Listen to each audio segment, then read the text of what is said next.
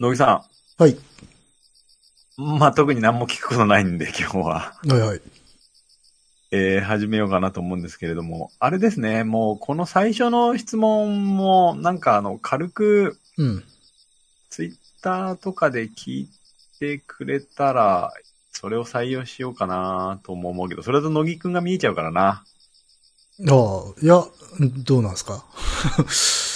うん、こっそりなんか募集しますんで。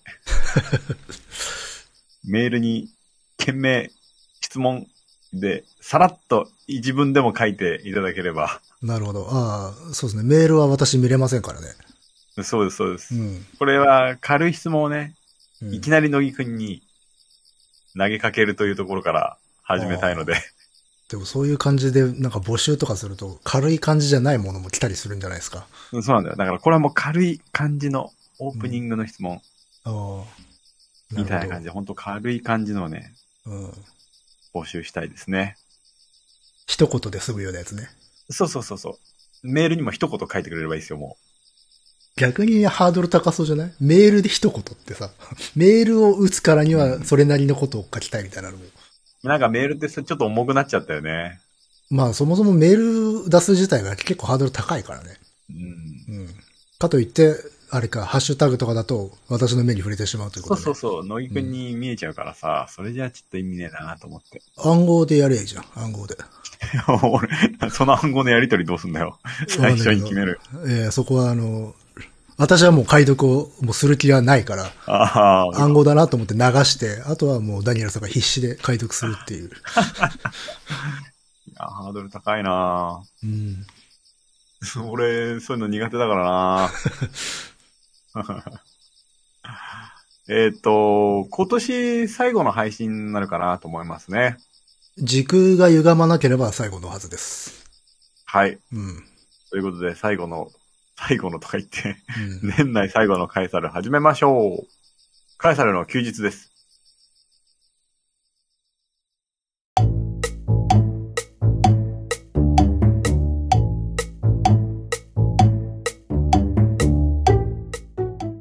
はい。この番組は私、画家ダニエルとクリエイターの乃木がサイコロ振って才の目のお題に沿ったトークをしていくトーク番組です。はい。いやー今ちょっと忘れかけてたね、俺。あれじゃないですか。今までで最短のオープニングじゃないですか。そうかな。うん。2分強。ああ、そうだっけね。オープニング、割と長くなっちゃうからな。まあいいんじゃないですか。うん、毎回大変ですよね、考えるのね。ネタ切れです。で、でも律儀に、あれですよ。多分、イレギュラーなかったんじゃないかな。うんないと思う、多分。うん。まあ、乃木くんが一人でやってる回以外は。そうね。うん。あれも言っても一応、あうん。何も質問とかしてなかったな。うん。うん。してそりゃそうだ。ないと思う。うん。一人で質問するわけにもいかねえからな。うん。えーっと、久しぶりの配信になってしまったかと思いますが、うん。まあでも、あれですね、年内、えっとね、今まで数えたら、これまでに年内20本やってますね。あ、そう。まあ、だいたい月2本っていうのが、調子いい時はね。そうそうそう。うん。まあ、じゃあそう考えると、こんなもんかっていう感じですかう。ん、そうそう。うん2弱だったんだなって感じですね。うん。うん。というわけで、メールが来ていますので、はい。先に紹介しましょう。はい。ダニエル様、乃木様。ルルです。お久しぶりのメールになります。うん。配信はいつも楽しみにしております。バビアルのお話は重かったですね。全く知らない話だったので勉強になりました。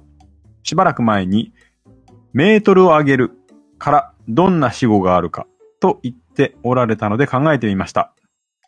まず思いついたのは、うろんと微浪です。うん。以前中学校の先生とお話ししていた時に、微浪な話で失礼しますが、と言ったらきょとんとされました。なお、相手の先生は国語の先生ではありません。順風満帆なども文字で見ればなんとなく意味は取れますが、音だけだと若い人にはわからないかもしれませんね。反対に、つつもたせは漢字にするとかえってよくわからないかもしれません。これ美人曲って書きますからね。うん。えー10年以上前になりますが、電車の中吊り広告に、とある週刊誌の記事のタイトルが並んでいて、えー美人局アナという、えー語がありました。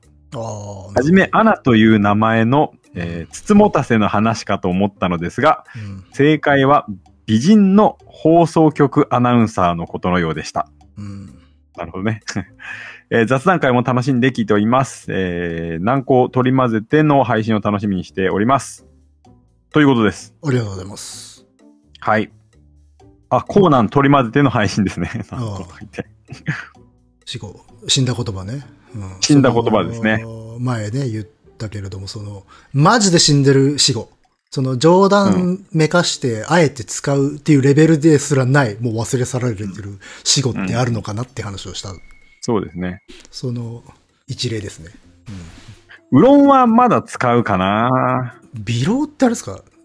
あの、なんか、下品な話とかそんなやつの微浪っ汚いとか、なんかていうや、つでし手ょ柄は。これは使わないですね。色は使わないですね。うん。まあうん本でたまに、たまに見かけるぐらいかな。うん。うん。うろんはでもたまに使わない。うろんはまあまあ、うん、使うかな。う。うんん。うろん、順風満帆もまあ使うかな。うん。うん。まあ、日常会話でちょっとうろんは出ないかもしれないけど、まあ本読むとね、うん。うん、まあ、活字では出てくるかなっていうレベルかな。うん。うん、そうですね。あ、あとはあれですね。追伸が来たんですね。追加で。そうだそうだ。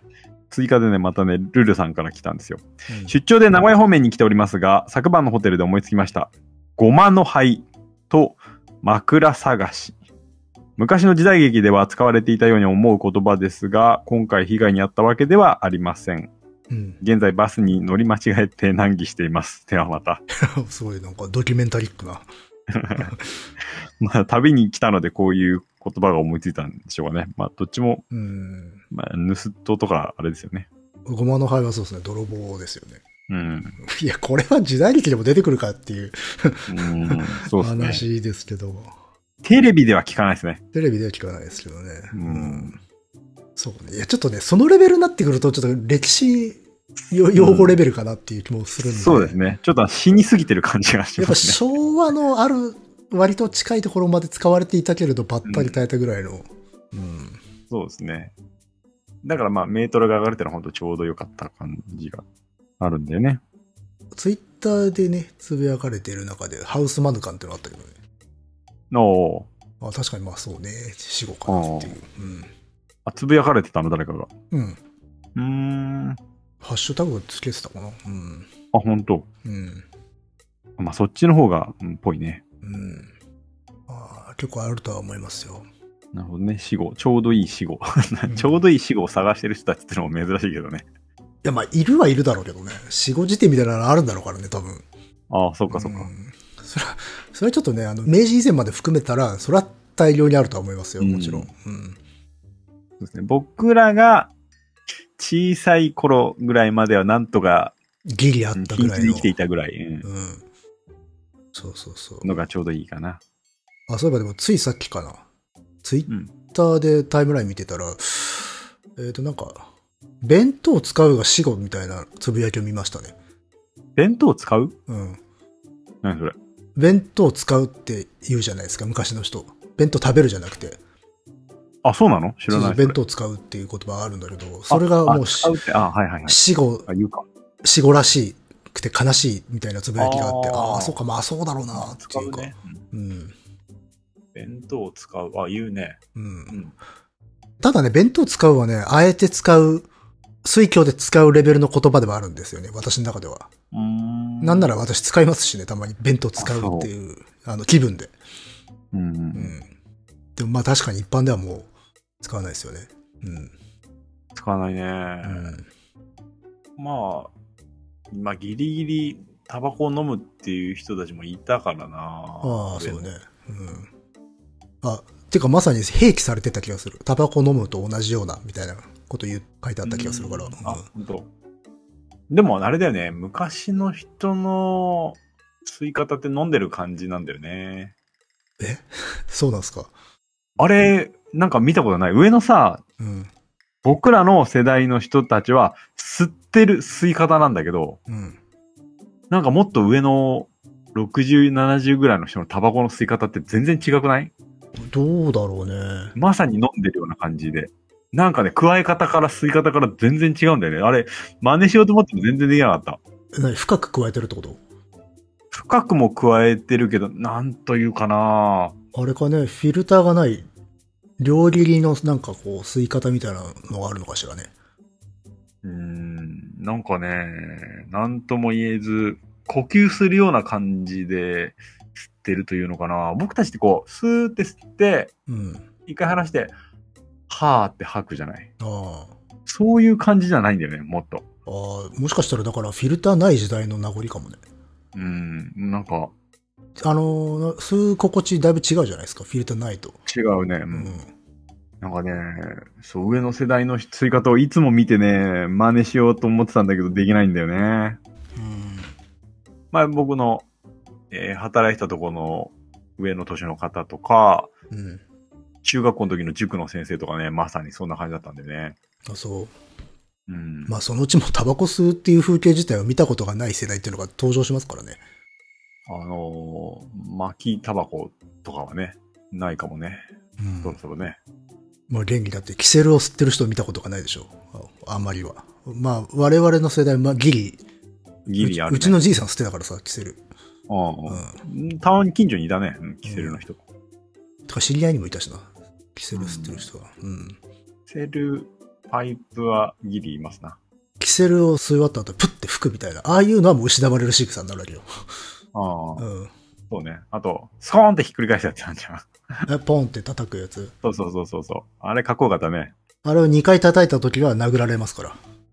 あ、そうなの？漫画の話です。あ、そう、そう知らないや。花の刑事のね。うん。だ、旦那が2回キセルを叩いたっていう。知らないし。うんまあ、その冗談も通じなくなるわけですよ、そのうち。うん、もう俺に通じてないもん。それまあ読んでないからでしょうね。読んでない。まあまあまあ、そうやってね、どんどん失われていきますよ、いろいろ。うん。キセルはちょっと興味本位でやってみた、買ってやってみたけどね、俺。ああ。あれ結構すぐに吸い終わっちゃうよね。少ないからね。うん。うまく吸えないですね。あタバコあ。みたいに。コツはいるかもしれないね。うん。全然違いましたね、やっぱ。うん。なるほど、なるほど。うん。はい。じゃあメールもう一通いきましょうかね。はいはい。ダニエルさん、乃木さん、いつも楽しく聞かせて、えー聞かさせてもらっています。フーと申します。まず、ダニエルさんへ。お子さんが発熱されたのことですが、お題にしてください。えーさて、遅ればせながらバビアル会を拝聴しました。陰惨な状況が連続し、また舞台名など聞き慣れない言葉も多く、聞き終えるまで少し時間がかかってしまいました。現場兵士の心理的負担、もともとあったユダヤへの差別意識、思想の誘導、死の産業化と一連の解説はとてもわかりやすかったです。罪悪感から逃れたい人間の弱さが結果的に地獄を作ったのだろうと今は想像しています。侵略された国々が被害者を装っていても、実際はナチスの虐殺に加担した人がいる。逆に命を懸けてユダヤ人を助けた人もいる。単純に割り切れない状況の中、ナチスドイツを断罪する国家自身にも跳ね返ってくる。ナチスドイツはヨーロッパの転換点であるといった趣旨の言葉があったかと思いますが、その意味が少し分かった気がします。ガラッと話は変わります。ポケモンのサトシが本格的に卒業のようですね。私はポケモンにほぼノータッチでしたが、最終章だけは見ようと思っています。今からダニエルさんの熱いポケモン総括を楽しみにしています。長くなりました。今後もお二人の配信を楽しみにしております。年末年始、体調を崩さぬようお気をつけください。それでは失礼いたします。ということで、えー最後の方にいろいろポケモンの情報をちょっと載せてうん。くれております。ありがとうございます。うんはい、ありがとうございます。えー、バビアール会。ああ、わかりやすいというのは本当妨害の言葉で、絶対わかりにくいと思ってたんで。まあまあまあ。まあよくまとまっていたということでしょう。あそれはありがたいですね。あちなみに、あの、別に深く長く喋るつもりないんだけど、映画のこと？あまり喋ってなかったんだけど、あの映画の、に関しては本国ではかなり批判されてるようですね。ああ、そうですか。あの、まさに現地の人たちの協力っていうのがすごい、あの、描かれてたっていうか、結構強調された内容だったんで、本国ウクライナでは、まあ非常に不愉快にあの受け取られているし、あと、まあ、この映画が直接の原因じゃないんだけど、この監督のロズニッツァは、ウクライナのあの、映画アカデミーからは、なんか、あれみたいですね。追放されてるみたいですね。え、今回のことで？あ、いや、その前から、まあ、ちょっとその、まあロシアとの関係悪化の中で、まあ、ちょっとロズニッツァっていうのは、ちょっと割とニュートラルな立場で映画を作ろうっていうのは、まあ、ちょっと情勢的には噛み合わず、うんう。うんん、それで、なんか、なかなか立場は悪いみたいですね、あの、あの方はね。うん。やっぱし愛国ムードが非常に高まってますから。あちらでは。うん。っていうのがありますよという。うんなるほどね。まあしかし、バビエアール会はなかなかこうして反響がいろいろとありますね。そうですかね。やっぱしこう、感想を言いにくいというか、書きようがないよねっていう感じだろうなと思ってたけど。うんまあ、書きようはあんまないですね。ううんんまあまあ。まあ、機会あったらね、映画も見ていただけるといいですね。うんもう、はい。もう関東では厚木でしかやってないですが、うーん。おそらく、うん。そのうちレンタルとかになれば。はい。うんそうですね。えーお子さんが発熱されたとのこととはありますが、うん。えええっと、12月1日の朝に長女が発熱して、えっと、発熱となんか吐き気みたいな感じがあって、うん。それで、まあ病院連れてったらコロナ陽性ということでね。うん。で、そこから、まあ僕たちも濃厚接触者になるんで、まあし当然仕事も行けないですし、家から出られない状況になりまして、で、結構気をつけてたんですけど、うん。4日にパートナーが発熱しまして、うん。まあ電話でみんな陽性みたいな感じで。ああ、やっぱ、そうか、と思ったら次の次の日ぐらいかな。また、今度は僕がですね、はい、はい、移りまして、発熱しましてねまあ、しょうがないですね。一つ屋根の下ですからね。まあ、これはもうちょっとね、うん。てな感じでもう、しばらく家出らなかったですね。うん。長女は、あの、2日で熱下がって、そこからもう回復したんで、うん全然大丈夫だったですね。うん。パートナーの方はあれですね、喉の痛みから発熱みたいな感じで、ちょっとタイプ違って、うん。で、僕も喉の痛みから発熱みたいな感じでタイプ違って、二人ともそこまで高熱が出なかったんですよね。うん。で、もうそろそろ学校に行ける、長女は学校に行けるって日になぜかまた発熱したんですよね。おしかも喉の痛みと 発熱みたいな感じで。ーなんだろうね、それは。よくわかんない。もうぶり返したみたいな。あ、電話したら、あの、医者も混乱してましたね。そう。ありえないって。こんな短期間で2回かかることはない。じゃあ、かといって、誰も外出てないので、ウイルスをもらいようがない。じゃあ、もしかしたら風邪かもしれないとか。だから、ウイルスをもらいようがないんです。ああ、そうか。なんだろうね。風邪にしろどっかからウイルスが来るじゃない？そうね。じゃあ、でも誰も出てないじゃない？じゃあ単純に、単純に体調を崩したとか？いや、ここまでね、喉の痛みと熱とか出ないと思うんだよね。結構熱出たんでね。なるほど。ちょっとね、珍しくい、あの、お医者さんも電話で素になってましたね。いやそれちょっと、マジわかんないですね、みたいな。あー。なんだろうね。うん。でも、ちょっとまだわかんないんで、しばらく休みましたね。あーまあそうだよね。うん。子供の体は何が起きるか分かんないですね、だから。うん。まあ、そんな感じで、僕も、12月は1回目出勤しないで、年内の仕事を終えました。ああ。1日、頭痛で頭がぶっ壊れそうになるよりがありましたね。本当？熱自体はそんなに、うん、出なかったんですけど、うん。ちょっと冷凍庫に頭を突っ込みたくなるような日が あ、そんな一にかい日ありました。えーそんでやっぱあれですね、オミクロン株ではあんまり味覚症状はない、あの、味覚に異常はきたさないってことだったんですけど、めちゃくちゃありましたね、僕は。本当味しなくなった？あ、もう全くしなかったですね。本当味がしないっていうもう感覚？体感したことないからさ。うん。気持ち悪くない？それ。なんか口に、あの、食べ物含んでも味がしないでしょ？うんそうそうしないの。それ相当不快だよね。食感と記憶で 食べてる感じです。異物含んでるみたいな感覚にならない？あのね、これは味がついてるかついてないかっていうのはわかるんだけど、ああ。なんだかは具体的な、なんか、ああ、あの味っていう手前で止まっちゃう感じだ。うん、そうそうそう。何回もこう、口と鼻でスーハースーハーしながら確かめようとするんだけど、全然わかんないです。ソムリエになってたわけね。一人でスーハースーハースーハーしながら。うんパートナーとか、あの、子供とか出なかったですね、味覚症状。僕だけ。もう個人差のね。戻ったのは、ほんとここ最近です。まだしかも完全ではないですね。ああと、これ未だにありますけど、下向いたりすると頭がぐらーっとこう、なんつうの？ジェットコースターとかコーヒーカップを乗乗っーた後みたいなあ。ーちょっと三半規管がバグってるみたいな感覚。そうそうそう。ええおっかねえな。それ未だにありますね。おー味覚は今、80%ぐらいな感じです。だから結構後引きますね。うんなるほどね。ワクチン4回打ってんですけどね。なんだろうな、ワクチンってな。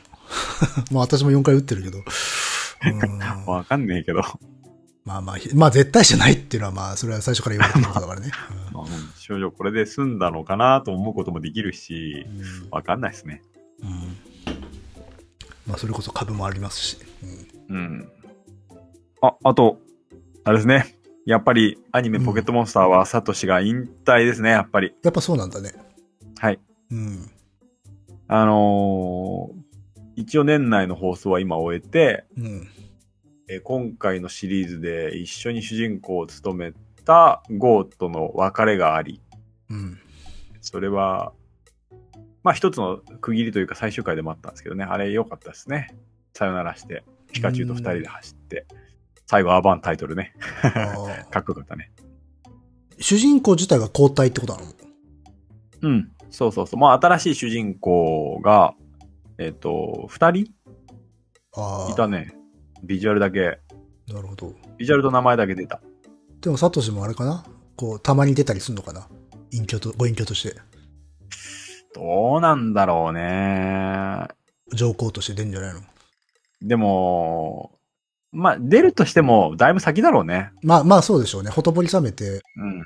お出たぐらいの、そのね。うんうん。やっぱそ、ね、あの、特別感でサトシがいちゃ、やっぱ次、みんなも次の主人公に行けないからね。あの、おっさんどけよっていう話になるから。うん。後が疲れてんだよっていう。ということで、一応ね、あの、年内最後の放送は、最初のシリーズを作っていたスタッフを集めて、1話作って、あやっぱ顔がちょっと昔の顔でしたね、ーサトシも。顔がちょっと変わってきてるんですけどね。昔の顔っぽくなっていて、うん1話やって、そんで来年1月13日から、えサトシの最終章ということで、あ、改めてそれの最終章やるのね。そうそうそうやるんですよ。あサトシの最終章をね。やるということで。じゃあ最後は、あれかな、病床についてこう、時世の句を。何の話だったのかな？いやいや、だってほら、一代記だったわけじゃん。もうこれほどの長きにわたって やってたわけだから。うん。梅雨と落ち、梅雨と消えにし我が身かなってよ。長き25年かな？うん。25年。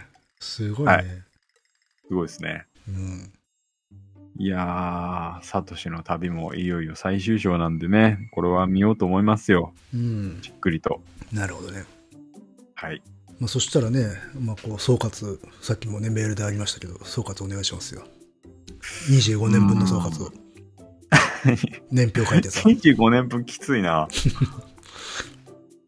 まあな、なんかこう別に社会問題とかで結びついてるとかいうそういうわけでもないからな。普通にサトシのな、まあポケモンの感想になるんだと思うけどね。うん。うん。散っていった友たちのさ、走馬灯がさ、こう、パーッと。でも、ちいや、あの、散ったやつは誰もいないんだよ。あ、そうですか。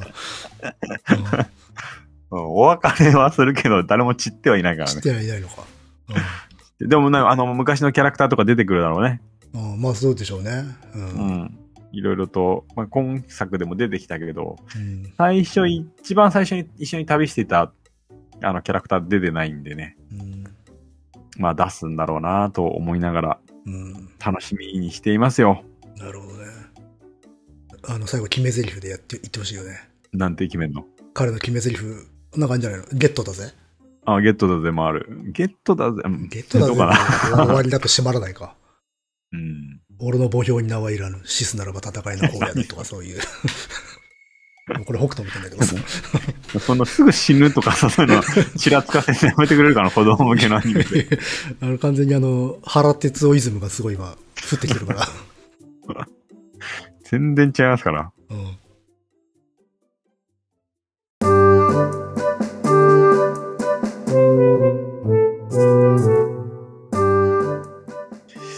えー、まあ一代記といえば、うん、あれじゃないですか。うん。大河ですよ。終わりましたね、やっと。まあ、やっとっていうか当たり前なんだけどさ。うん。まあ終わるんですけどね、決まった時期にそうですね。終わりました。私、あの、コンプリートっていうか、今回は1話も外してないですね。ああ、本当に。すごいね。例年何個かね、あの、見忘れたりするんだけどね。うん。うん。全部見ました。面白かったですよ。うん。ああ、僕は、あれですね。まあ、えーっと、い全然、頼朝生きてる時にダメでしたね。下手したら平家倒してないんじゃないですか。倒してないです、倒してないです。すげえな、いいな、羨ましいな、まだまだ先があるって。やっぱりね、週に1回あの長さで、しかもダウンロードできないのはちょっと厳しいですね。デバイスにあ、そっか、できないのか。できないです。うん。うん、ちょっとそれは厳しかったですね。頑張ったんだけどね。あ、でも明日、総集編ありますよ。出た操縦。操縦編とかであんま済ましたくないんだよな。まあね、うん。せっかく予習してたからさ、今回。そうですね。珍しく我々はやってましたね。だからね、ちゃんと見ようかなと思ったんだけど、うんちょっとやっぱダウンロードできないのはちょっとネックでしたね。NHK にちょっとお願いするしかない。まあ、再放送はそのうちやると思いますよ、また。ああ、再放送ね。予習ってのはあれですよね。あの、去年、じゃねえ、一昨年一昨年です。かな？あの、まあ、義時のちょっと生涯をうん。ちょっと喋ったっていうのをね、3部ぐらいに分けてやった時ね。そう。うん。そうです、そうです。あのね、今回ね、見終わってね、あの、まあ、我々のやった予習と本当反転してる感じでした。おと言いますと？あの、私が喋った時は、どっちかっていうと上級の欄メインで、上級の欄のためにちょっと前後を割とはしょったのよ。そうだね、うん。特に前半のあの、内ゲバ幕府早々から、あの、内ゲバのっていうのは結構こう、羅列的っていうか、流し気味で言ったんだけど、今回逆で、うん。あの、大河ではもうそっちを割と時間かけてやって、上級の欄は1話でした。1話？1話。うん。1話ってか最後、最終回。うん。あ、最終回が上級の欄。えっ、とね、上級の欄と義時の島で一気にやった。あ、ええー。から、まあ実質はもうほぼ慣れしに等しいぐらいだった、上級は。うんからま逆に良かったのかな。あの、こっち聞いてくださいっていう、上級の欄について割と長めに喋ってるからっていう。そうだね。うん。そうか、そうか。うん。そうなんですよ。なんかあのー義時のうん。人物像とかってほら、なかなか歴史をさ、うん、僕みたいに 軽く試験勉強ぐらいの時しか勉強しなかった人たちは、うん。義時と聞いてもピンとこないし、うん。なんとなくさ、あの、例えば頼朝とか義経とか家康とか言われると、なんとなくだけどさ、もちろん知らない人だけど、あの、キャラ像みたいなのってわかるじゃない。あるある。そういう感じの、あの、義時さんはどうでした？えっ、と、だからね、まっさらな人が見ても、等身大で楽しめるようにもなってたし、知ってる人が見ても、あの、意外だった。意外。うん。えっ、と、まあ、闇落ちする物語だとはみんな思ってたのよ。その、義時のこと、興味ある人もね。うん。で、私がポッドキャストで喋った時は、割と細川茂雄さんっていう歴史学者がいて、その人の視界に近いんだけど、なんとなく気づいたら権力者になってたみたいなニュアンスはいはいはい。うん。で喋ったけれども、うん。かたや昔の大河で草燃えるってのがあって、それでも義時が割と主人公の一人だったんだけど、それは明確に闇落ちするのよ。おうおうおう。で、権力者になってく。で、今回どっちで行くんだろうと思ったら、間だったね。ああ、間ですか。そう。あのね、まあ巻き込まれ巻き込まれ、うんああるいは、うんうんうんまあ自分がやらざるを得なくなってしまってっていう形でなっていくんだけど、でも知らねえ間に黒くなってるうーん。の。でね、闇落ちしたタイミングがわからないように作ってた。おうじゃあなんか大きなきっかけがあって、うん闇落ちしたんではなく。ではなく、もう気づいたら黒くなってた。で、いかにそのグラデーション、あここからも黒だよなっていう境目を見せないかってことにすごい不信しているシナリオだった。うん、ん。それは多分意図してて、明確にここからもう彼黒いよねとは言えないような物語構造に本当にしてて、それはね、結構驚いた。本当に気づいたら黒くなってたから。うーん。まあ、あの、ひどいことをいっぱいやってますからね。そうそう、だから最初のうちはしょうがないっていうかう、ん。巻き込まれていて、あるいは親父が暴走してって、ああああ。で、まあそうやっていろいろとこう、なんていうのか、秩序を取り戻すとか、混乱を収めていく過程の中でもう非常なこともしていかなければならないのだって言って、最初は仕方なくやってたのが、だんだんだんだんもう仕方なくじゃねえなっていう風になってるんだけど、それがいつから変わってったのかっていうのがはっきりとわかんないようになってた。うん。で、気づいたらとんでもねえ悪いやつなさ。うん。だから、こう、タイムラインとかでも、最初は、あの、小城頑張れとか、小城かわいそうみたいなムードが、小城死ねっていう扱いになってたから、最後らへんはもう。ああ、そう。でそれはまあ見事だったなとなるほどね。思うから、あ、そういう描き方ね。で、考えたらそういう方がリアルだなと思うんですよ。うん。うん。人間ってのはなんかね、ある日を境に突然変わってしまうもんではなくて、もともと持ってたものと状況とか、悪い意味で噛み合った時に踏み込んじゃいけないところまで入っちゃうっていうものだから、そういう点ではまあ、うん実際の権力者ってこういうもんだろうなとは思いましたけどね。う。うんん。ただ個人的な好みとしてはもうちょっと闇落ちポイントは欲しかった。おう。うん。あの、そこはほら、ドラマティックじゃん。あると。うん。うん。珍しいですね。ドラマを求める。いや、まあ、ドラマですからね。ドラマにはドラマティックを求めますから。そうですか？あーでもね、そこを本当に極力排してるっていうのが分かったので、それはそれでっていう感じでしたかね。うんう。ん。だからもうさ 気づいたら真っ黒になってましたから、彼。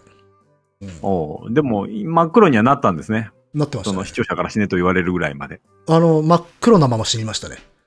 それはまあ素晴らしいですね。ええで、その真っ黒を救ってあげる、あの、救ってあげたいっていうふうに思って、お姉ちゃんが最後やっちまうっていう話でしたから。うーん。あ、ネタバレしていいですか？あ、いいですよ。全然。もうお姉ちゃんが殺すんですよ。そうなんだ。うん。えっと、まあ、殺すとも言えないんだけど、えっ、と、最後の人を死をするっていう、うーん。あの、伊賀市の、うん、うん、うん。伊賀市ってあの、私あの、小四郎の会、ポッドキャストでは、はいそこ省略したんですけど、うん。えっとね、伊賀市ってあの上級の欄で出てくる伊賀光末っていう人がいるんだけど、それの妹はね、が義時のね、奥さんなのよ。はい、はい、はい。で、この人、まあ腹黒だと、まあ一応通説では語られてきてて、で、うんその伊賀市、その奥さんに毒殺された説っていうのはあるのね。うん。うんこれ当時も噂であって、そういうこと書いてる人がいたんだけど、で、今回どっち飛んだろうなって思ったら、間取って、毒は盛られてるんだけど、実は最後の最後で、あえて小城義時を救わずに死なせたのはお姉ちゃんだったっていう結末にしてたのよああ、。そうなんだ。へえ。で、なんでかっつったら、弟がもう完全に踏み越えちゃならんラインを超えてって、おそらくもう戻れない。うん。あの、可愛かった純朴だったエマの小四郎にはもう戻れないっていうところまで行っちゃったので、あの、まあ、愛ゆえに最後死なせたっていう話になってたね。うん。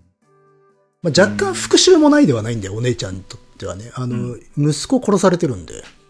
うん。でも、それよりかは愛なんだろうなっていう、うーん。っていう結末でそこで終わっちゃった。最終回。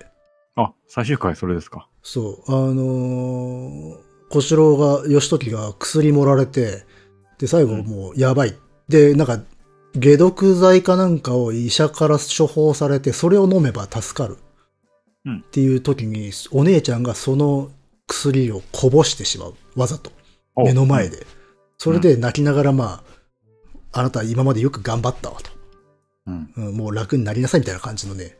うん。で、息引き取って終わり。なるほど。うん。そういうラストでしたか。そうそう。結構衝撃のラストだったんで、なかなかね、みんなショックを受けてたね。こんな終わり方とはっていう。普通はほらね、まあすごい偉大なね、業績を打ち立て、あるいはまあこれまでの思い出みたいなものが走馬灯で流れたりとかさ、今まで死んだ人とかが登場してとか、まあちょっと思い出に浸りながら息を引き取るみたいなのがまあ大河の定石だったんだけど、あの、お姉ちゃんに見捨てられ、見見捨てられるというか、まあ見取られ、最後もがき苦しみながら、あの、ひっそりと死ぬっていう終わり方で、そこでスパーンとで余韻なく終わっちゃった。カンっつって。おー。へえ。すごいクールな終わり方で。すごいですね。それはなかなか。うん。で、まあなんでそこまで行っちゃったかっていうと、まず、頼家っていう二代将軍、まあ、政子の子供ね。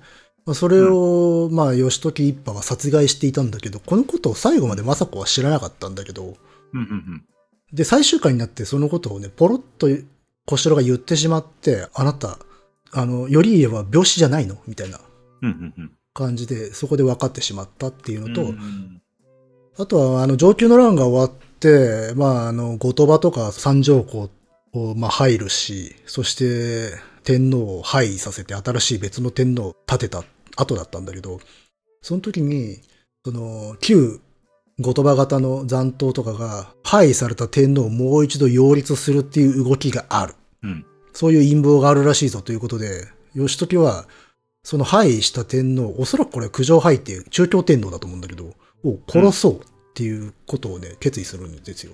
うん。で、そのことを知って政子は、それはもう最後の一戦だってことで、そこで死なせるんですね。う。うんん。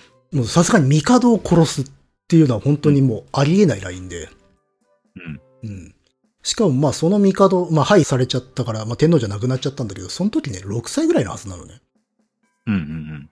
その辺は、まあ、前回、前回じゃないな。予習で触れてます。予習で触れてます。あの最後ね、幼児のまま、うん。即位して幼児のまま廃させられたっていう。んあの子を殺そうとしてたのかな？あの、名前ははっきり言ってなかったんだけど、うん。廃した帝がどうって言ってたから多分そうなんだけど、だとしたら、廃されたの4歳ぐらいだから、あの時点では多分5、6歳だったはずで、うん。うんそれを手にかけるっていうことを、あの、何の躊躇もなく行おうとしている弟っていうのがもう完全に帰ってこれないレベルまで行っちゃってる。うんあの、最後ら辺ちょっとだけ改心してたのよ。なんかう、ん。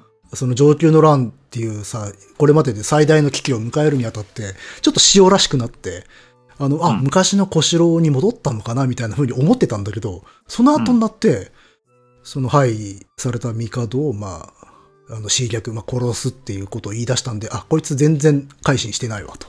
うん。うん。改心してないというか、その息子の安時の知性を盤石にするために、まあいろいろな憂いを断つってことで、まあ自分はもう死ぬまで鬼であろうというふうに決意したゆえなんだけど、だから最後まで非常のままでいようとした。うん。で、その結果が廃した幼い帝を殺すっていう決断にまで至ってしまったということで、まあお姉ちゃんは、あ、これはあかんな、と。うん。いうことで、まあそのまま、あの、解毒剤を渡さずに死なせたと。なるほど。という非常にクールな終わり方で、これはなかなか大河、これまでの大河でもない終わり方だなっていう。うん。まあ闇落ちしするって話は割と多いんだよ。大河で。けど、なんだかんだ最後ら辺になると正気戻取り戻したりとか、あるいは、まあ、そんな闇落ちした彼だけれども、やっぱしその業績は偉大なんだみたいな、そういう余韻を残して終わって、なんかその新時代の幕開けみたいなものを刻したところで終わったりとかするんだけど、マジで、あの、権力にすがりつこうとしたっていうか、まあ、あの、まだし自分は死ねないからっつって、その床にこぼれた解毒剤をすすろうとしながら死んでいくっていう主人公だったんですよ。ですね。で、それをあの、まさこがまあ見下ろしながらすすり泣きで、そのすすり泣きで、あの、暗転して終わるっていう、へえ。というかなりえげつない終わり方してて、これはすごいなと。でもまあまあいい終わり方だなと思いました。あの、救われてはいけない人なんだよ、やっぱし。うんうん。少なくともあのドラマの中では。私はそういう方が好みだからね。やっぱ、救われてはいけない道を行った人は救われてはいけない。で、それこそが救いなんですよね。はい。うん。というところで非常に面白かったですかね。うん。うんうん。うん。な、じゃあ、その、まさこはどうでした？まさこ良かったですね。うん。よかったですか？まさこも、まあ、いわゆる悪女のイメージ、うん。かなりこう、気性が激しいというか、強いイメージがある。だけれども、一般的にはね、これまで語られてきた雅子像っていうのは。うん。ただ今回は、あの、一転して非常にまあ優しい、うん。慈悲深い天将軍として描かれてたね。で、それはね、うん割と最後までそうだった。うんうんうん。まあもちろんその、実朝の貢献としてその天将軍になったりとか、まあそれなりの権勢を持ったりとかするんだけれども、それもまあ、あくまでも混乱を収めようとする善意から来るものであってっていう。でね、割ともうちょっとこう厳しくなる。とか闇落ちまでいかなくても、どこかで覚醒して、いわゆる今まで持たれていた強い政子に近づいてもいいのかなと思ったんだけど、そのままいったね。うん。うん。でもそれゆえに、優しいからこそ、義時を死に至らしめるっていう持ってき方をしてたんで、あ、なるほどね、ここに持ってくるためにこうだったんだなっていう。うん。権力者っていうかさ、すごい強い女としての雅子のままだったら、最後のあのインパクトないわけよ。うん。ううんん。まあ、弟と最後対立して死なせたんだなって話になっちゃうだけだから、それ。うん。で、多分史実はもうちょっと強いだろうしね。う。うんん。でも今回のドラマにおいてはいい、いい雅子だったと思いますね。うん。うん。まあ、ややコミカルに描かれてるところもあり。うん。だそこのコミカルさも、まあもちろん、とっかかりとしては、あの、なんつうの、入りやすい、あの気軽に楽しめるっていう部分もあるんだけど、でもある面リアルでもあったのよ。うん。こんなもんだなっていう。鎌倉武士たちって。うん。うん。だからこれはだから、あの、前回っていうか、大河ドラマ始まる前にも軽く触れたけれども、まあ、細川茂雄さんっていう人が書いている鎌倉幕府の早々期のあのテンション。その、うんみんな、なんか素朴なバンド武者なんだけれども野蛮でもあるっていう。うん。えっ、と、あの人の本の中だとね、ほのぼのと残虐さが共存してるメンタリティだっていうことを言ってて、うん多分それをそのまま描いてたんだと思うんですよ。だから、ちょっとともすれば、なんていうのかな、滑稽すぎるような、バカの集団なんだよ。バカの集団だ集団なんだけど、けど残虐でもあるわけ。すごい。うん。平気で殺すし、うん。あの、プライド傷つけられたら、まあ、舐められたら殺すって言葉あるけど、まあ、まさにそういうメンタリティを体現してたわけ。だからそこは非常に実はリアルなんだなと思って、だからそれが、だから三谷幸喜の作風ともまあ合ってたのかなっていう。うん。うんまあ、シリアスな中でコミカルに、コミカルの中にシリアスっていう、まあそういう抜き差しをやれる人じゃないですか。うん。だからそもそもの題材自体が合ってたんだろうなと思いますね。で、あと、まあちょっと手塚的なあの照れ隠しにも見えるしね。うん。うん。ちょっとシリアスなこととか、うんちょっと臭いシーンがあった後にはすぐギャグを差し込む。うん。で、ギャグが差し込まれて、ちょっとのほほんとしてるかと思いきや、ギョッとするようなことが起きるとかっていう。うん。で、それはまあ、鎌倉時代の中でなんとなく雰囲気にも合うのかなって思いましたね。うん。うん。そうそうそう。それは、いや、そんな変な時代なのかって思うかもしれないけど、マジであの、読んでるとそんな感じなんですよ。だってね、の飲み会とかで口喧嘩になって戦が起きるような絵面ですから。はい。うん。あの、雅子の演説は、あの、うん。ありました？ありました、ありました。うん。あれ、予習だとうん。2本紹介してましたけど。そこですよ。ああはどっちでもなかったんですよ。あら。そう。えーとね、おそらく、ベースとしては、東鏡側の、その、いわゆる、そのご音、山岳より高く、名没より深しっていう、あの、うん超有名な、あれが、あ、ベースとしてあったんだけど、まず、うん大江広元が草案を書くのね、演説の。はいはいはい。で、雅子がそれを一生懸命覚えて、うんうんペーパーをね、持ちながら演説を始めるんだけど、うんそれを読まない。読まないで自分の言葉で語る。で、その内容というのは、その、東鏡とか、あの、上級記自業自分とかにも書かれてない内容なんですよ。へえ。あ、うまいことやったなと思って。要は、原稿、草案のみ、暗門のみが、後世に伝えられて、それが記録に残ったという体なわけよう。ん。ああ、なるほどね。ああ、それはすごい面白いですね。そうそうそうそへえ。う。で、そこでどういう演説をしたかというと、あの、これあの、義時会、あの、ポッドキャストの義時会でも喋ったんだけど、幕府、実は、後鳥羽は義時を追悼しようという。命令を発していて、うんで、これはあくまで義時個人を狙い撃ちするもんだったものを、うん。関東に対する攻撃であるっていうふうに話をすり替えることによって、御家人たちの心一つにさせたっうん。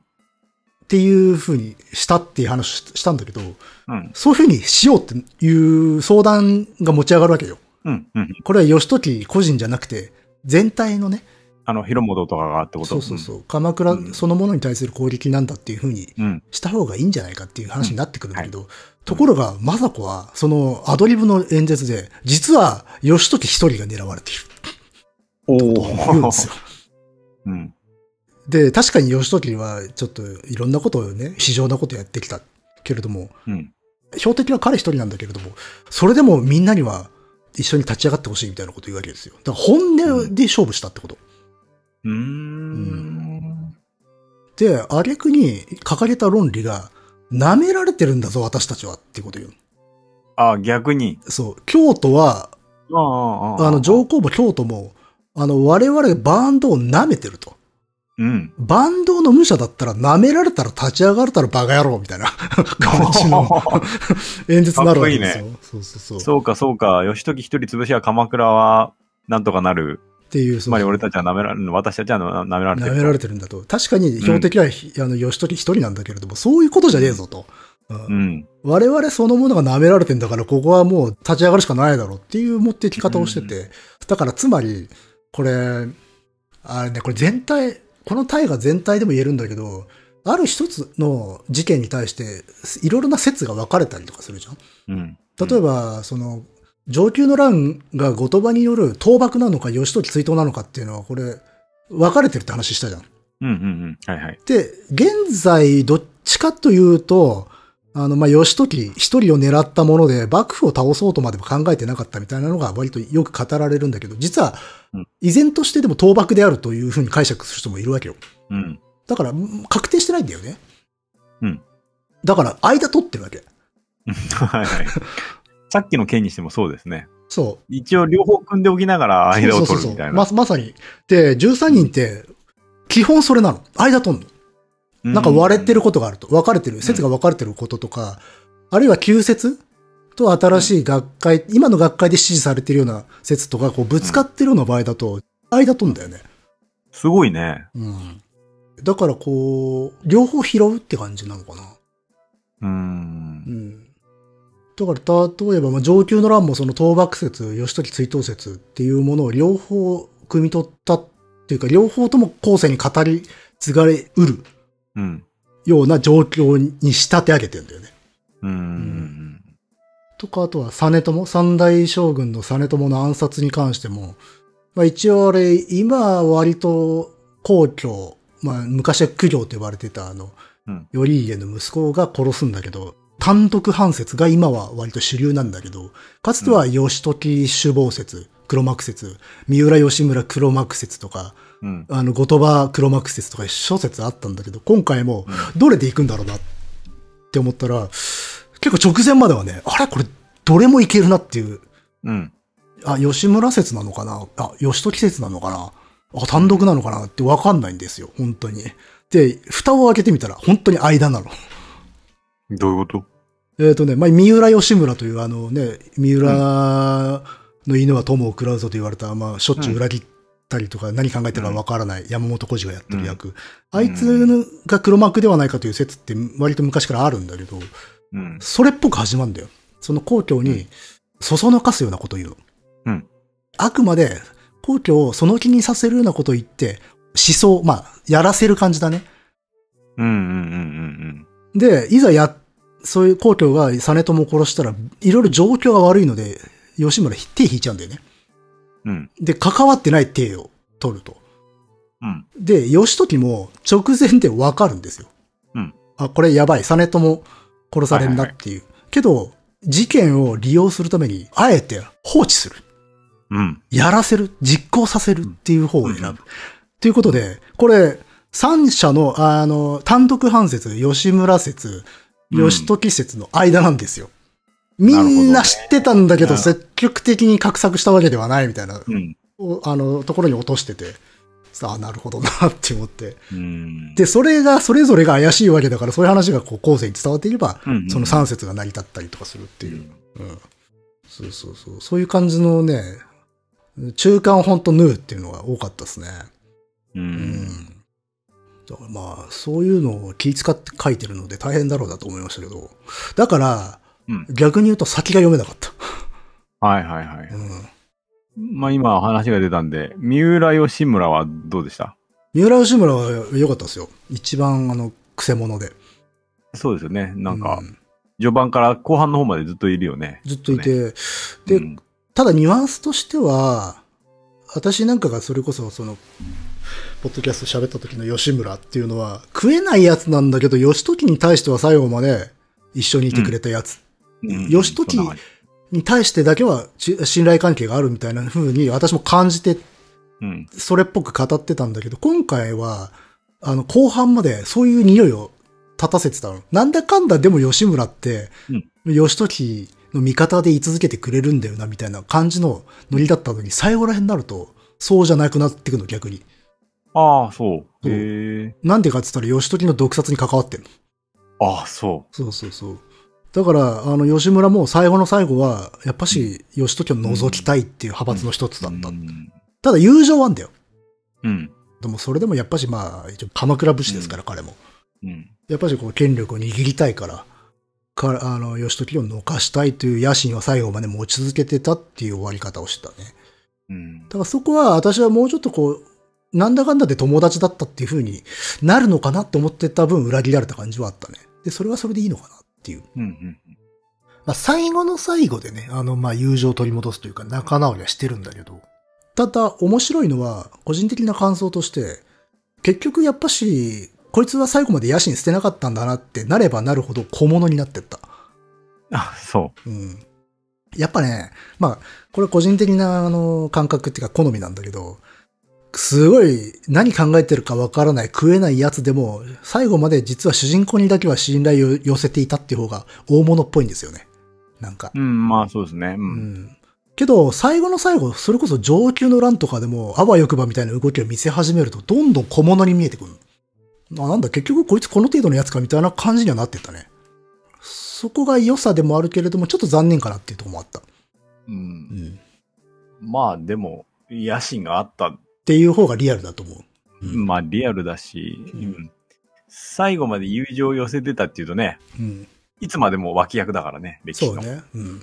うん。まあ実際そんぐらい食えねえやつだったとは思うよ。うん。うんあの、あれ、弟どうでした？吉村の弟。あ、全然出てこなかったです。登場はしたんだけど、ほら、うん上級がもうかっ飛ばしちゃったのよ。ああ、そっか。上級の乱のその細かい戦っていうのは、まあ戦若干描かれたんだけど、うん。でもそれはあくまで安時を移す。義時の息子うんの。安時の活躍を移すだけで、そのいわゆる京都勢、後鳥羽型のあの武将はほとんど出てこなかった。うん。ああ、そうなんだ。せいぜいあの総司令官の藤原秀康が出てきたぐらいで、それこそ山田重忠とか、あの辺のその、後鳥羽の元で戦って最後非常に損な目にあった現場の奴らっていうのはもう一人も出てこなかった。ああ、本当に。うんだから、吉村の弟も、まあ一応登場はしてきたけど、あの、ん上級パートではほとんど描かれなかったんで、うんあの辺の一連の下りは全くなかったですよ。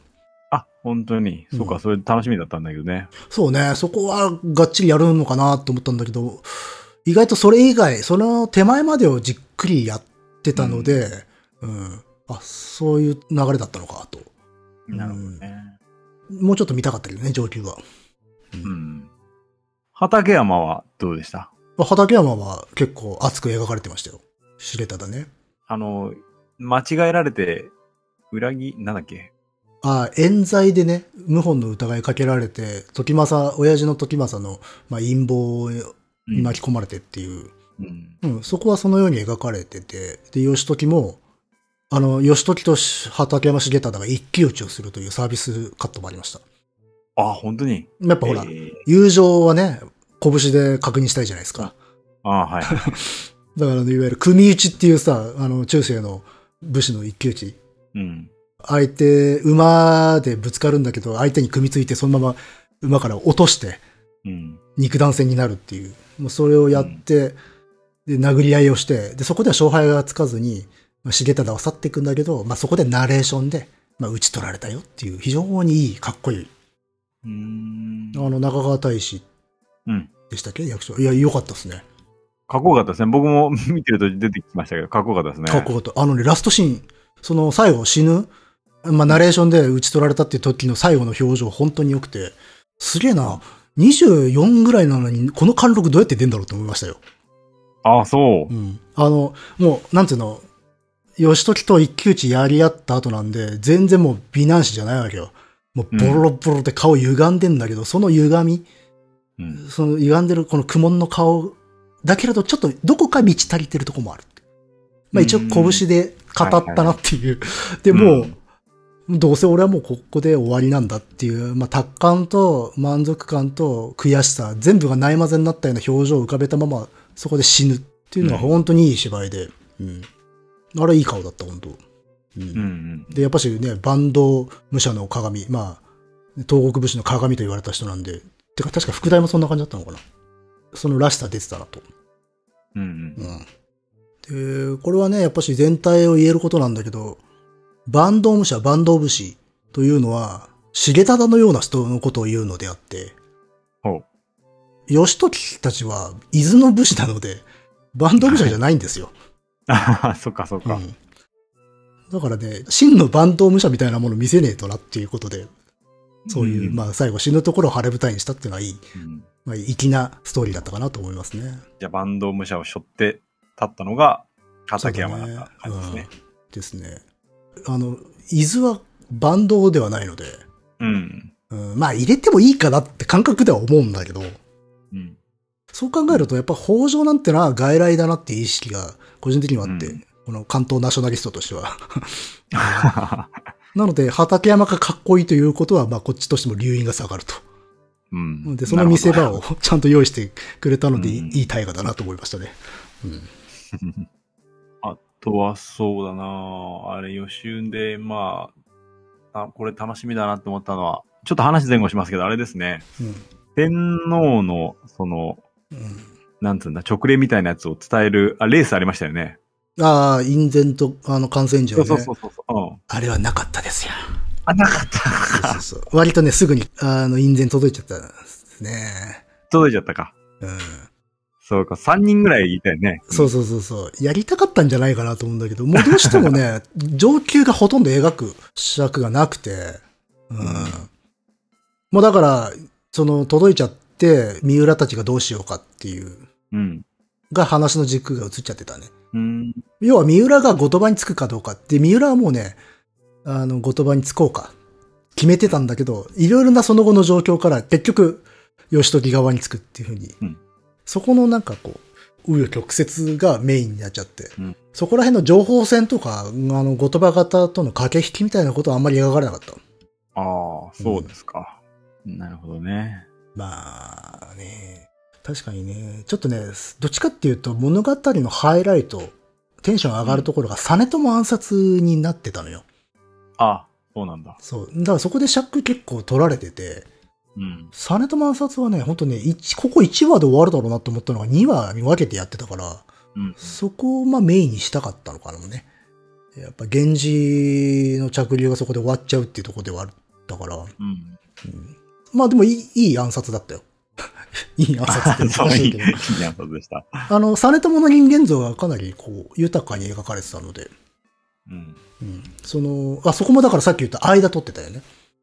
おうん、その、従来、昔のイメージだと実朝っていうのは文弱、要は文化とか京都のの方に意識が向いちゃってて、まあ、バンドを顧みない。そして、まあ、文門の棟梁とは言い難いような気質で、ちょっと武士たちを束ねていく資質がないのではないかっていうイメージで語られてきたんだけれども、近年は、いや、そんなこともなくて、結構、こう、積極的に政治を主導していたんではないかっていうふうに言われるようになったよ。うんで、。これもどっちで描くのかなと思ったら、間取ってましたね。うんおおそうそういう割とちゃんとした誠実なところであるとか意欲的な部分もあるんだけれども、でもやっぱしちょっと京都に意識が向かいすぎちゃってて、義時たち、その東国の御家人たちがおいおいっていうふうに言う、鎌倉殿こっち向いてくれよっていうようなそのすれ違いっていう従来の見方と両方描いてたね。うーん。そこはだからちょっと、あれなのかな。最近の実朝像に完全にシフトすることはできないのかな？お話上。うん。あのね、そもそもの話としてこれ根本的なとこなんだけど、あの時代を描くときに、いわゆる東国国家論的な関東の武士を描くか、検問体制論的な武士を描くかっていう解釈があるんですよ。うん。なんかさ、武士って朝廷から独立しようとしたみたいなイメージないですか、うん、まあ、うんな、なきにしもあらずぐらいだけど。うん特に鎌倉幕府ってそんなイメージで語られてきたのよ。あ、まあ、鎌倉幕府はそうか。うんそうそうそう。関東、あの、東国に独立政権を築きっていう。で朝廷とは違う秩序をここに打ち立てるために地元の奴ら、バンド武者たちがこう集まったんだっていう政権だっていうイメージがあって、まあそれのもう専門的なやつだと東国国家論っていうのがあるんだけど、うん。そういうイメージで語られてきたのよ。で、そっちとかうん物語として面白いから。うん。うん。うん、あのね、草深い関東の武士たちが、まあ、こう、朝廷のね、意向に、まあ、従いながらも苦労してきて、報われないと。もう俺たちで自由にこの関東を独立させようじゃないかっていうような意識を持って、あの、幕府ってものができてったんだっていう語られ方、物語っていうのが多かったの。うん。で、今回は、序盤では、義時のお兄さんである宗時がそういうことを言ってるわけ。うん。俺たち坂東武者たちの手によるはいはいはい。東国の独立だ、みたいなことを言ってて、うんで、それがいわゆる旧来のイメージ。けどうん実際、あの、まあ、最近のまあ主流な説では、関東の武士たちはそんなこと考えてなかった。うん。うんあの、あくまで天皇の権威、朝廷の権威というものは認めてて、その権威のもとに、まあ、自分たちがよりよく発展していきたいと思ってたんで、決して覆そうとか独立しようなんて思ってなかっただろうっていうのが今の考え方の。うん。で、そこも、もう割と間取ってたかな。うん。うん。でもね、全体としては、でも、東国独立っていうイメージだったね。まあでも最初の方で、なんか今の生活で何が不満だみたいなことを会話があったような気がするね。まあ別にね、ことさらなんか歯向かう必要ないじゃないかみたいなことを言ってるっていう。言ってたね。うん。うん。だし、あと頼朝が、まあこうね、伊豆に根付いて、まあ、独立していく中で、あの、まあ、バンドの武武士たちが集まって、まあ、頼朝の下で俺たちの国を作ろうみたいな感じになってんだけど、頼朝自身はちょっと朝廷とか京都に寄ってるんですよ、意識が。ああ、はいはいはい。だから頼朝はすごい検問体制的な発想をしていて、他の武士たちが東国国家論的ななんかノリなっていう描き方をしてて、あ、そういうことかっていう、そういうふうに分けてんのねっていう。うん。でも実際は、あの、まあ、今の考え方だと、もう武士たちも、東国の武士たちもそこまでその朝廷から離れようとは思ってないよっていうのがまあ主流なんだけど、ただそれやると、お話の駆動力がなくなるんですよ。はいはいはい。うん。別にね、なんか、今のままでいいやって思ってる奴らを主人公にしたって何のね、物語も生まれないじゃないですか。はい。やっぱし目標を与えないといけないから、そうなってくると、まあ、俺たちの関東っていうのがまあ一番わかりやすいから、未だにそれで物語を作ってるんですよね。うん。でもそうだと、やっぱしちょっとこう、あまりにも史実からはかけ離れすぎてくるので、どこかでバランス取らなきゃいけないんだけど、まあそういうところで、ちょっと京都寄りの人が出てくるみたいな感じにしてんのかもね。うん。けど独立しようっていう方が面白いよね。うん。まあまあね。うん。うん確かに。そうなんですよ。だからそこが結構分かれ目になっていて、で、これはこの時代に限らないんだけど、基本的に日本史では、その朝廷から武士が独立してった。違う独自の秩序をこの国に作り出そうとしたっていう考え方っていうのは割とまあ否定されていて、うんまああくまで朝廷は朝廷のの権威があって、その下で俺たちうまいことやっていこうぜっつって力を持ったものが武士だと言われている。今はそういう考え方なので、うんあんまりそのね、俺たちは朝廷の犬じゃないんだっていう描き方、そんなリアリティないんですよ。あ、そうなんだ。うん。でもそうすると、じゃあ何を 動機に描けばいいんだって話になっちゃうから。う。うんん。そう、そこリアルにやっちゃうと、マジで既得権益の取り合いでしかないから。で、実際そうなんだよ。実際の武士なんて既得権益の取り合いだから。うん、そうするとちょっとこう面白くない、盛り上がらないよねっていうところがあって。うん。でそこどっちでやるんだろうなと思ってたら、割と中間で行きつつ、でも、義時たちは心の中では、まあ、東国の政権っていう意識があったっていう感じにしてたな。だから、それが、ピークに達した時に、政子の演説があったわけよ。要は、バンドの私たちは、朝廷に舐められてるぞ、つって鼓舞するってうん。いうう。ん。はいはいはい。うん。だからそこはちょっとね、史実のリアリティとは違うものではあるんだけど、ただまあ、留飲は下がるよねう。うんう。ん。ですね。間取るってのは本当多いです、今回。うん。いろんなところでね。うんじゃあ、その辺は、三谷幸喜のバランスなのかね？うん。まあだから、器用だなっていうか、逆に大変だっただろうなと思うね。う。うんん。三谷幸喜らしさみたいなのありました？三谷幸喜らしさっていうのは、やっぱし、あれですかね、映画的な引用というか、これはもう、ゴッドファーザーでしたね、完全に。あ、そうですか。うん。あの、義時は間違いなくマイケル・コルレオーネ。おーおーおーまあ、要は、最初純朴だったうん。青年が、その、ファミリーが、その、まあ、やばい構想とかに巻き込まれてって、で、自分もそこに入っていかざるを得ない。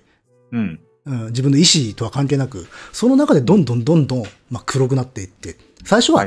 やらなきゃいけないからってやってたものが、うんもう違う軸になっていくっていう、そうやって気づいた時にもう彼はもう引き返せないところまで行ってたっていうことをやろうとしてるっていうのはことわざなので。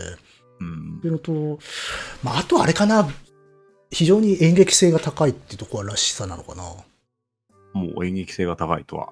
えっ、とね、例えばだけど、これはちょっと斬新だなと思ったんだけど、割と何も起きてない時代ってのはあんの。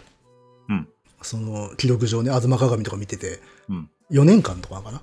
うん。その時期を1日で表現するっていう。ほうほうほう。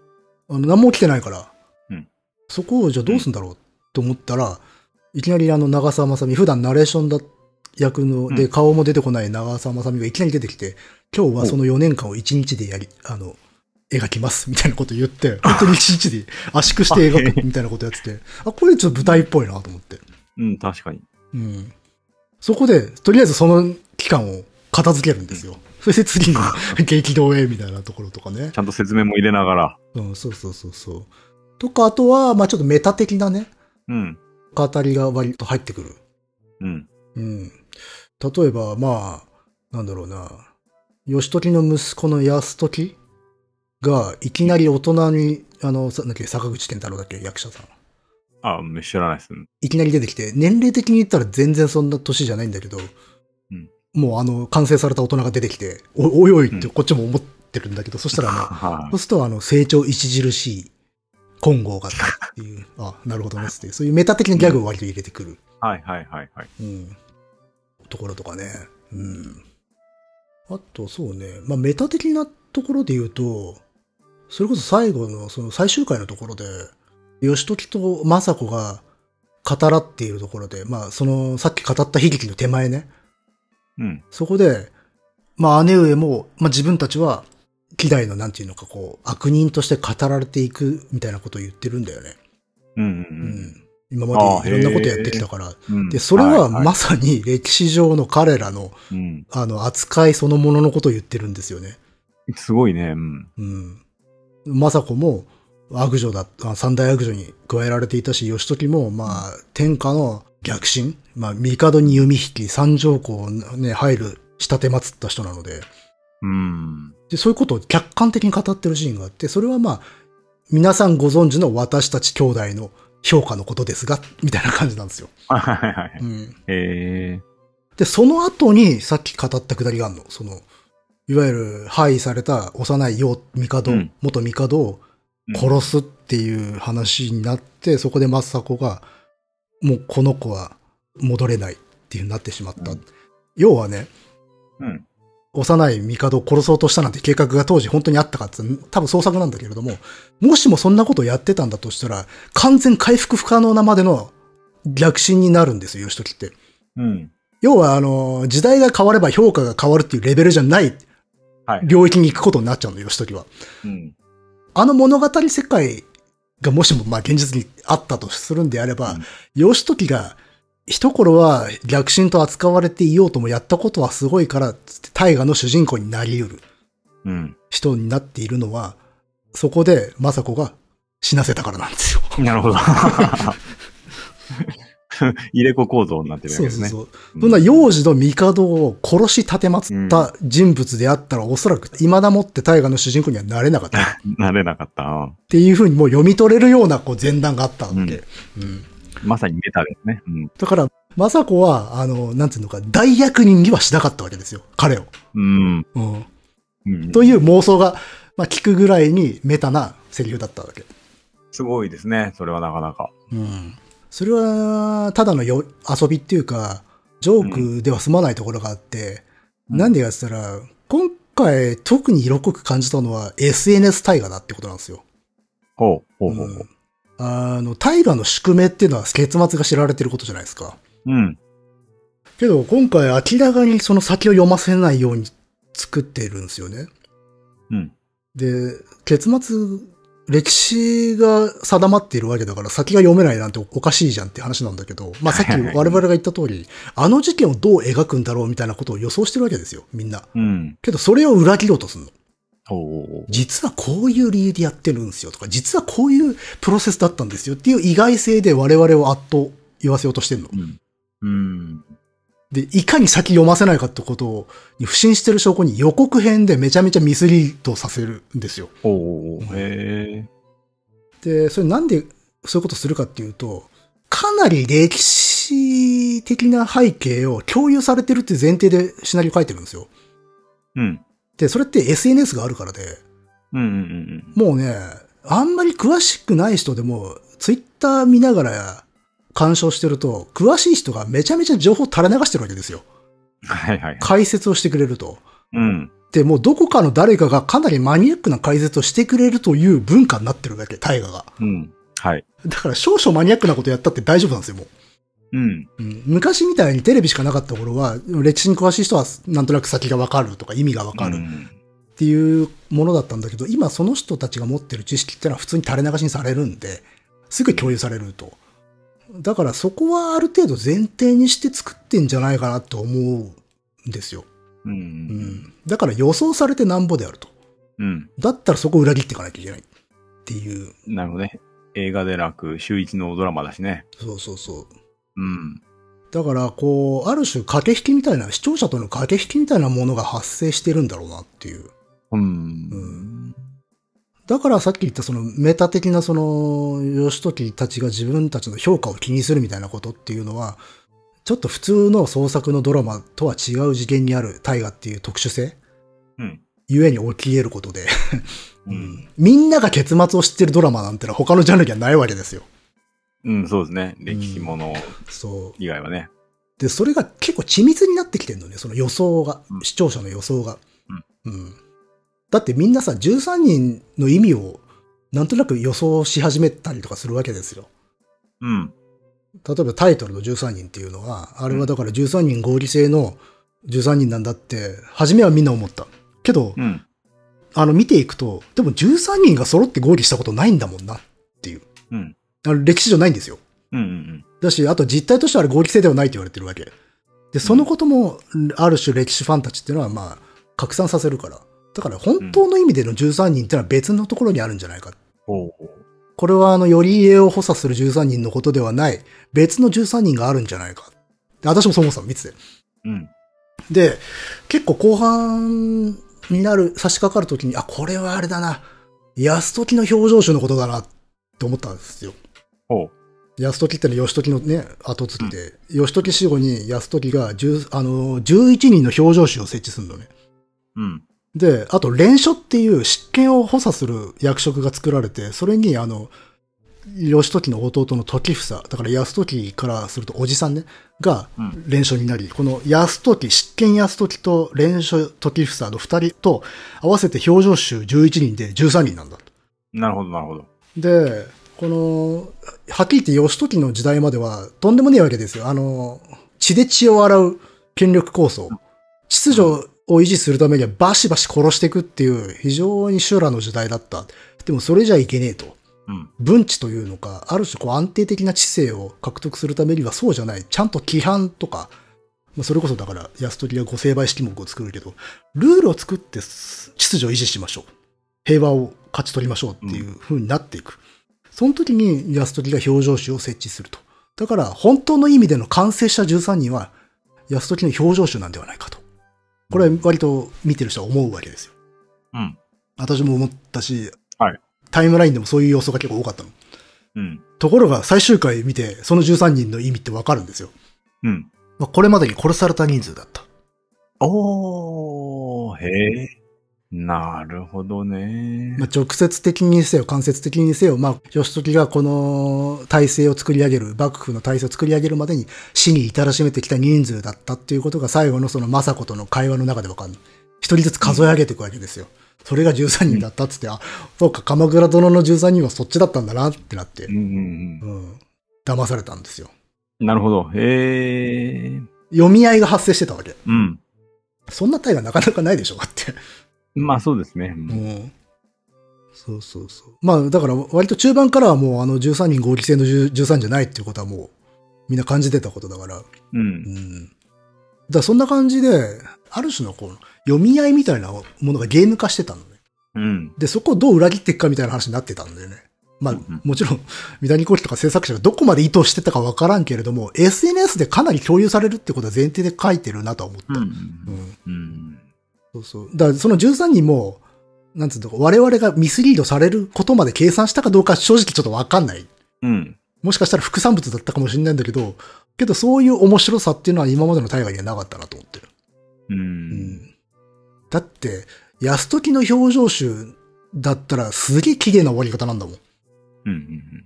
お父さんが血みどろのさ、うんもう修羅の道を歩みまくって最後ずったぼろになってさ、まあ、鬼として死んでった後に、その真の完成された13人というものが誕生して、新しい幕府がす生まれるんだっていうところで終わったら、まうんあ、お話としては綺麗じゃないですか。ね。うん。ところが、俺、俺13人死に至らしめました、つって。で、最後自分がね、毒であえ苦しみながら死んでいくっていうラストになるとは思ってはないですからね。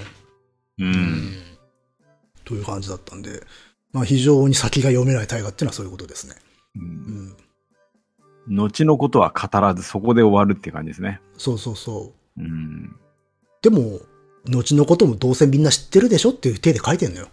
なるほど。うん。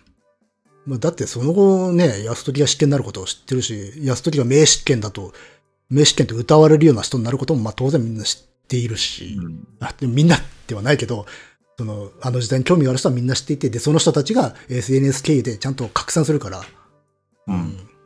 そう、あの太郎ちゃんすごい偉大な人になるんだよねっていう割と詳しくない人でも知ってるみたいな状況で、あの、鑑賞されてる大河なんですよ。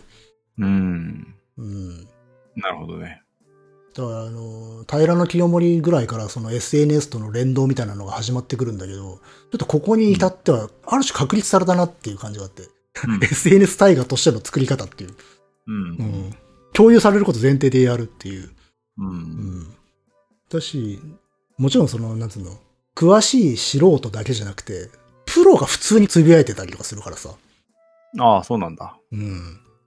そう。そういう点ではすげえ贅沢な時代だなとか思うよね。うん。うん。韓国なんかはもう10年ぐらい前からあれだよね。ドラマはうん。週に2回で、うん。それで結末は決めずに始めて、視聴者の反応を見て結末を決めていくみたいな、ああ、それは言いますね、よくね。うん、ね、撮ってましたけどね。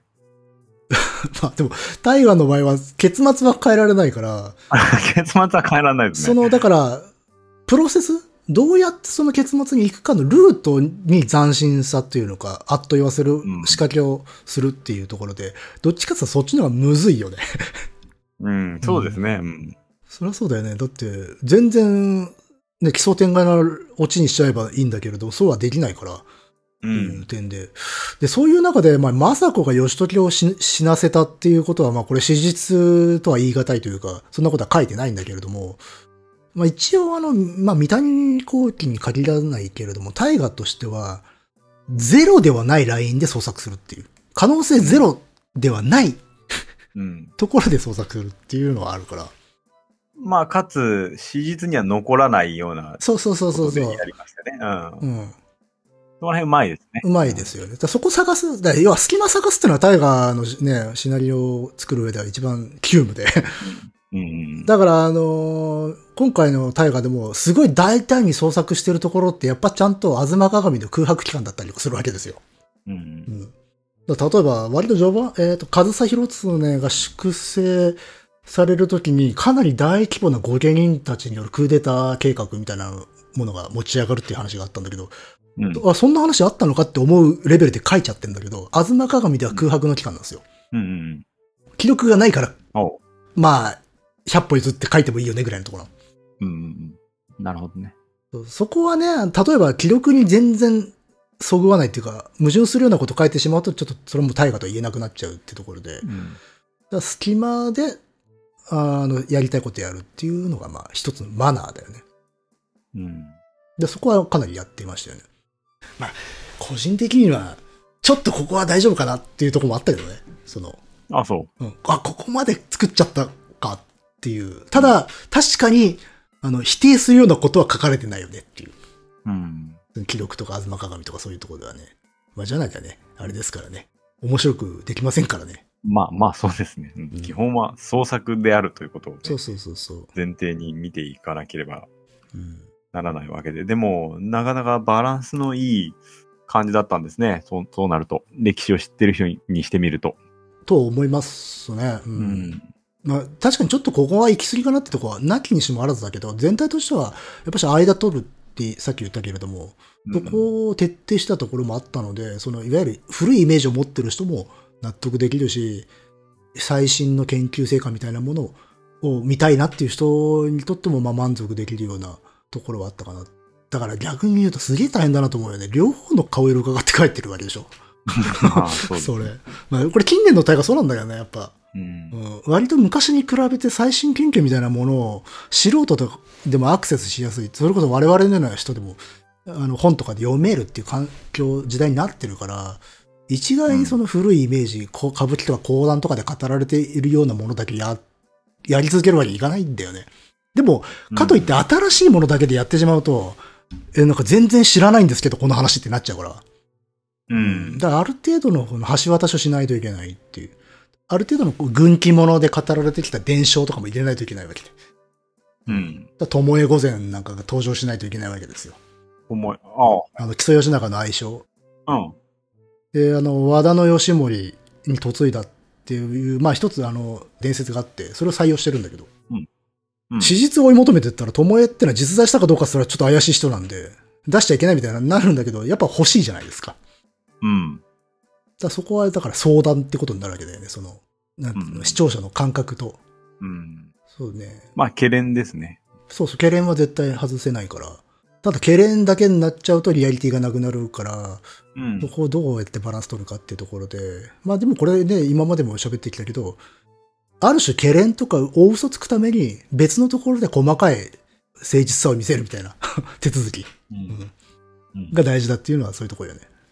だからすごい地味なところで交渉を詰めといて、別のところで大嘘つくっていうのが一番気持ちいいですよね。はいはいはい。で、そこはすごくやろうとしてたんじゃないですかね。う。うんん。なんか今回、評判良かったような印象がありますね。あの、良かったんじゃないですかね。視聴率は知らんけれど、なんかね、タイムラインとか見ると、割とね、毎週日曜日は盛り上がってましたよね、うんタイムラインが。ああ、そうですか。うん。あれじゃないですかね。あの、あんまり普段タイガー見ない人も見てたタイガーなんじゃないですか？うん。もう僕でさえ最初の方は見てたからね。うん ダウンロードさえできればずっと見たかったですよ。ああ、いや、ぜひぜひね、機会があったら。まあ、普通にやっぱし、面白いファミリードラマでしたよ。うん。あの、まあ、ホームドラマっていうのはタイガーに対する揶揄としてよく使われるんだけど、うんまあ、ホームドラマですよ。うん。あだから、ホームドラマって言い方が悪いんだとすれば、まあ、ファミリードラマですよ。ああうん明確に。いゴッドファーザーだってファミリードラマなんやですよ。、まさにそう、そういうことですよ。あの、一族の引きこもごもですから。う。うんん。ね。まあそういうことで。なるほどね。っていうか、根本的に言うと、タイガーって基本ホームドラマなんですよ。ま あそうです、ね。なんでかさら家制度の国なんで、うんええうんあの、家単位で政治してるんですよ。中世以降はね。まあ、その話前しましたそうね。そうそうそう。なので、あの、私はあの、最近のタイガーはホームドラマだからさ、っていう、あの、批判っていうのはちょっと違うなと思ってるんですよ。まあ、言わんとしてることは分かってる。要は、その、家族間の吸ったもんだで、なんか対局を全部動かしちゃっておかしいよね。もうちょっとこう、大人たちの決断みたいなのを見たいぜっていうことなんだっていうのは分かるんだけど、ただ、マジで、家族間の吸ったもんだが政治に関わってたりとかするんで、リアルも。うん。うんうん。ただその中ですげええぐいことをやるっていう。うん。うん、息子を殺すとか親追放するとかっていうことをマジでやってたと。そのホームドラマの延長で。だそういうホームドラマやればいいわけですよ。なるほど。うん。別にね、仲がいいだけじゃないですからね、ホームドラマってね。うんうん。殺し合いをするバタ鬼かもしれないわけですから。はい、うんそうですね。だってしょうがないじゃないかっつって殺すかもしれないわけですから。う んという点では、そういう点では非常にだから、大河らしいホームドラマだったと思います。うん。なるほど。うん面白かったです。良い意味でうん次の大河って何ですか？えっ、と、どうする家康だったかな、タイトル。家康ですね。あ、家康ですか、へえ。どうするんだろうね。今更っていう感じもあるけど、うんあえてやるんだからなんかひねったことするんでしょうね。なんか、どうする家康っていうタイトルからもしても、なんか、うん 今までとは違う家康が見れるのかな？どっちかって言ったら、だからこう、新君家康、あの、こう、ね、後に幕府を作る家康ではなく若い頃の苦悩の年間みたいなことやるんじゃないですかね。う。うんん。誰ですか？松潤ですよ。お松潤。うん。あそうですか。爽やかな。うん。まあ、若い頃苦労人ですからね。家康はね。うんそこら辺でまあ、そう、そうですね。いや、どうするの連続だった人生でやることは間違いないですからね。若い頃は。そこは重点的にやるんじゃないですか。脚本は？脚本はちょっとわ、ああ、誰だっけな。いや、有名な人だった気がします。確か。あ、そううん。普通にうん売れっ子だった気がします。うん忘れちゃったけど。うん。見ますか？一応は、見ますよ。うん。あ、本当。なんだかんだ私ずっと見てますからね、ここ数年。そうだね。うん。定点観測しますね。うん。うん。で、今更このネタかよっていうのでも、やっぱし新しさっていうものを出してきてるから、う。うんん。そこはだからあんまり、なんていうのか、舐めてかからないようにしてますよ。う。うんん。だってほら何年か前、えーと、キリンが来る。で、その明智光秀とか信長とかっていうネタでは、えー、今更信長とか光秀って思ったけど、見てみたら、俺結構、あ今までここ本当やってないよなってとこやってましたからね。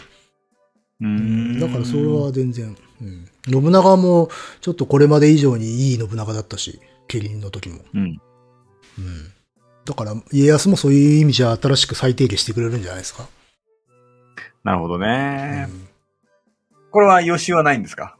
いや、そう、大変じゃないですか。いや、そうだね。いや、だって義時はある面、ちょっとこう、なんですかね。やりやすかったんですよ。まあね、確かに。マイナーだったから。うんそれまでは。マイナーだ。うん。家康はもうだってね、ね、美空ひばりについて語りますみたいな世界になってくるわけじゃないですか、もう。そうですね。うんまあでも、ちょっと脇でなんかネタがあればね。うん。はい。なるほど。じゃあ、取り上げられるネタがあれば、はい。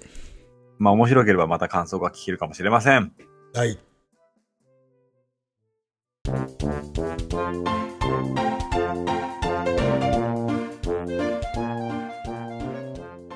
ということで、今年最後の配信になるかなと思います。はい。えー、今年もお世話になりました。お世話になりました。うん。はい、ありがとうございます。はい。来年ですけど、あれですね。うん。そういえば、うん。僕の大好きなデビッド・ホックニーの展覧会がついに日本でやるんですよ。見ましたよ。これはちょっと触れざるを得ないんじゃないですか。はい、もう触れざるを得ないですね。これうんはちょっとちゃんと喋ろうかなと思いますが、なんか、あれですね。早く見たいですね、とにかく。いつ頃でしたっけ、7月からですね。ああ、なるほど、ね。東京都現代美術館なんで。これはそうね。私も行こうかな、じゃあ。いやー、えっ、と、まあ、生きている存命作家の中では最高峰ですね。うん。前、リヒターやりましたけれども、まあ、世代としては同じぐらい。うん。ただ、アプローチは全然違うんでね。ああ、なるほど、なるほど。まあ、それになんか、こう、ホックニー、リヒターよりもホックニーの方が割と誤解されてるようなイメージも持つので、あ、そうなんですか。もう自分そのレベルの知識すらないんでわかんないですけど。う。うんん。あの、リヒター並みに論理的です、実は。ああ、ああ、それは確かに、あの、作品を見た時に受ける感想としては意外ですね。う。うんん。だと思います。かつ、まあ本当に絵画というところに全て修練しているので、うんリヒターだといろんなね、問題を抱えていますけど。外側にね、そ僕がね、割とこう、外側はいとの関係性みたいな話、絵画と外側との関係性みたいな話をすると、いや、でもね、自分たちが好きな絵画っていうのはそう、そうじゃない。う。まあそうですね。うん。うん。絵画の絵画性、うん。絵画という、あの、純粋な世界みたいな話になるじゃないですか。うん、うんまあそうですね。純粋に、どうそれを絵画の中で表していくかっていうところですよね。まあ、なんていうんですかね。言い換えじゃない絵画ってことね。つまり。うん、まあそうですね。うん、世界の外側を何か例えるための絵ではないうん。うん。存在としての絵画っていうような。そこにどう修練させてきたかというところですね。あうん。やっぱ改めていろいろなんか、ホックリの本とか、ちょっとよ読み返してみたりしましたけど、あうんやっぱりね、あ頭いいなと思いますね、本当に。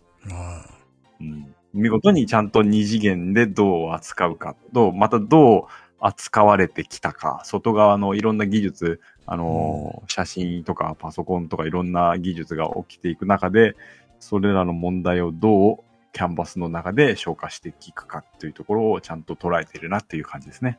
なるほどね。理論家か。まあ、これはもしかしたら好みかもしれないけど、我々は基本的にあれですよね。書いた本人が、おそらくは自分がなぜこれを書いたかを説明できるような作家を好きですよね。まあそうですね。うん。私はそうなんですよ。あの、うん。うん。なんかわかんないけどできましたとか言う人割と信用してなくて。まあそうね。うん。そうだよ。なので、とても、本当に今から楽しみです。いいっすね。まあ、ホックニーが、まあ、ね、それまで 健康に、結構高齢なんで、リヒターと同じで。そうすると、だから90ぐらいになるってこと？そうですね。だからうん日本に来てくれるかなとはあったりもしますねあ、。来日か。はい。あのね、やっぱりホックニーの絵って見る機会あんまないんですよ。なんか、日本でやってるイメージはないですよね。ないですね。もう何十年ぶりかだし、来たとしても本当に2点、3点とかがコレクション店とかで来たりするあので、うん常設展とか日本でないし、ほとんど。あ、なるほどね。うん。なので、近い人は行ってみるといいと思いますよ。こう、リヒターの時みたいに軽くこうキャリアをさらいつつちょっとね、聞いてみたいところですね。はい。それまでになんとかまとめておきたいところであります。あと、はいあれですね、ランディ・ローズの映画はなんとか来年も見れそうです。あ、本当うん。公開関数すごい増えて、あ来年か。ら、うん、あの、始まるところもあるようで。あそう、そういうとこ結構あるんだよね。あの、終わるかなと思ったら、その後ドバッとっていうのはあるんだよね。そうそうそうそううん一応ちょっと反応見てや、なんか、公開関数増えるところとかもあるんで、よかったじゃないですか。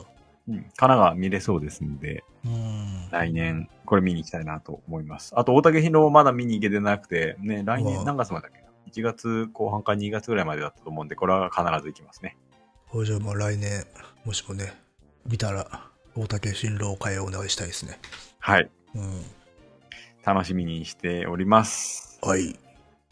というところで、今年もありがとうございました。ありがとうございました。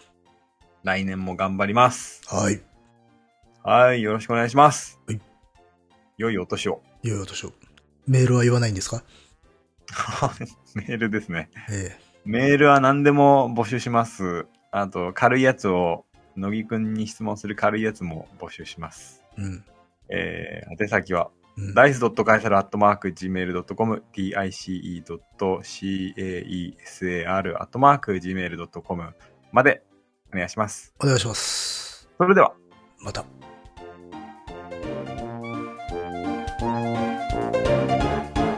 良いお年を。いよいよとしよう。